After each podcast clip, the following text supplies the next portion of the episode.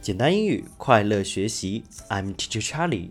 We are going to learn Let's Talk part of Lesson Four in this period.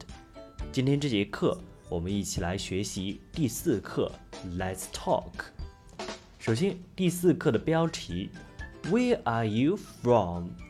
这句话是我们日常生活中常用的一个表达，它的意思是你来自哪里？Where are you from? Where are you from? 注意，我们对地点进行提问的这个疑问词是 where。Where? W H E R E. Where are you from? 你来自哪里？接下来，查理老师先读一遍课文。Let's talk. Tom, this is Jim. Hello, Jim. Hello, Tom. Are you from the USA? No, I'm from the UK. What about you?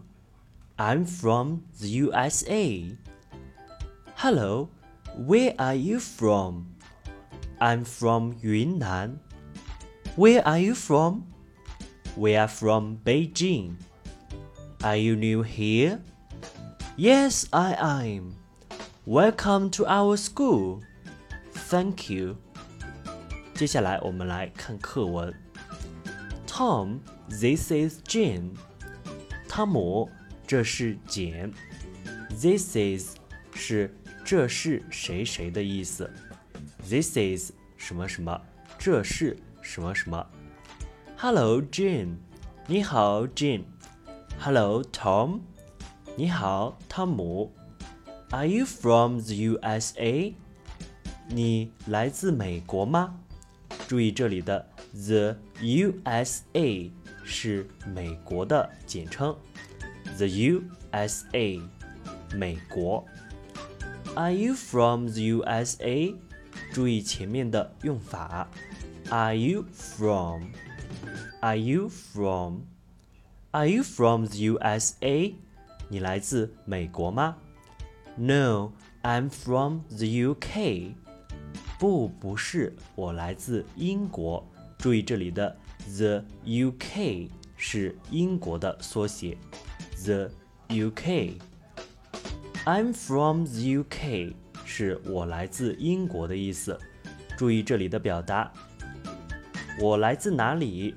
I'm from 加上地点，I'm from 哪里 ？What about you？这里的介词 about 是关于的意思。What about 是我们常用的一个句型。什么什么怎么样？在这里呢就表示你怎么样？你呢？What about you？通常情况下，我们可以把这个句子变换为 How about you？How about you？you？What about 在大部分情况下可以等同于 How about？I'm from the USA。我来自美国。注意这里的“我来自哪里”的表达，I'm from 加上地点。Hello。Where are you from？注意这里的疑问句，Where are you from？ 它的语序和表达是我们要着重记忆的。首先，疑问词特殊疑问词 Where 放在句首，紧接着 be 动词 are，再加上人称 you，最后呢再加上 from。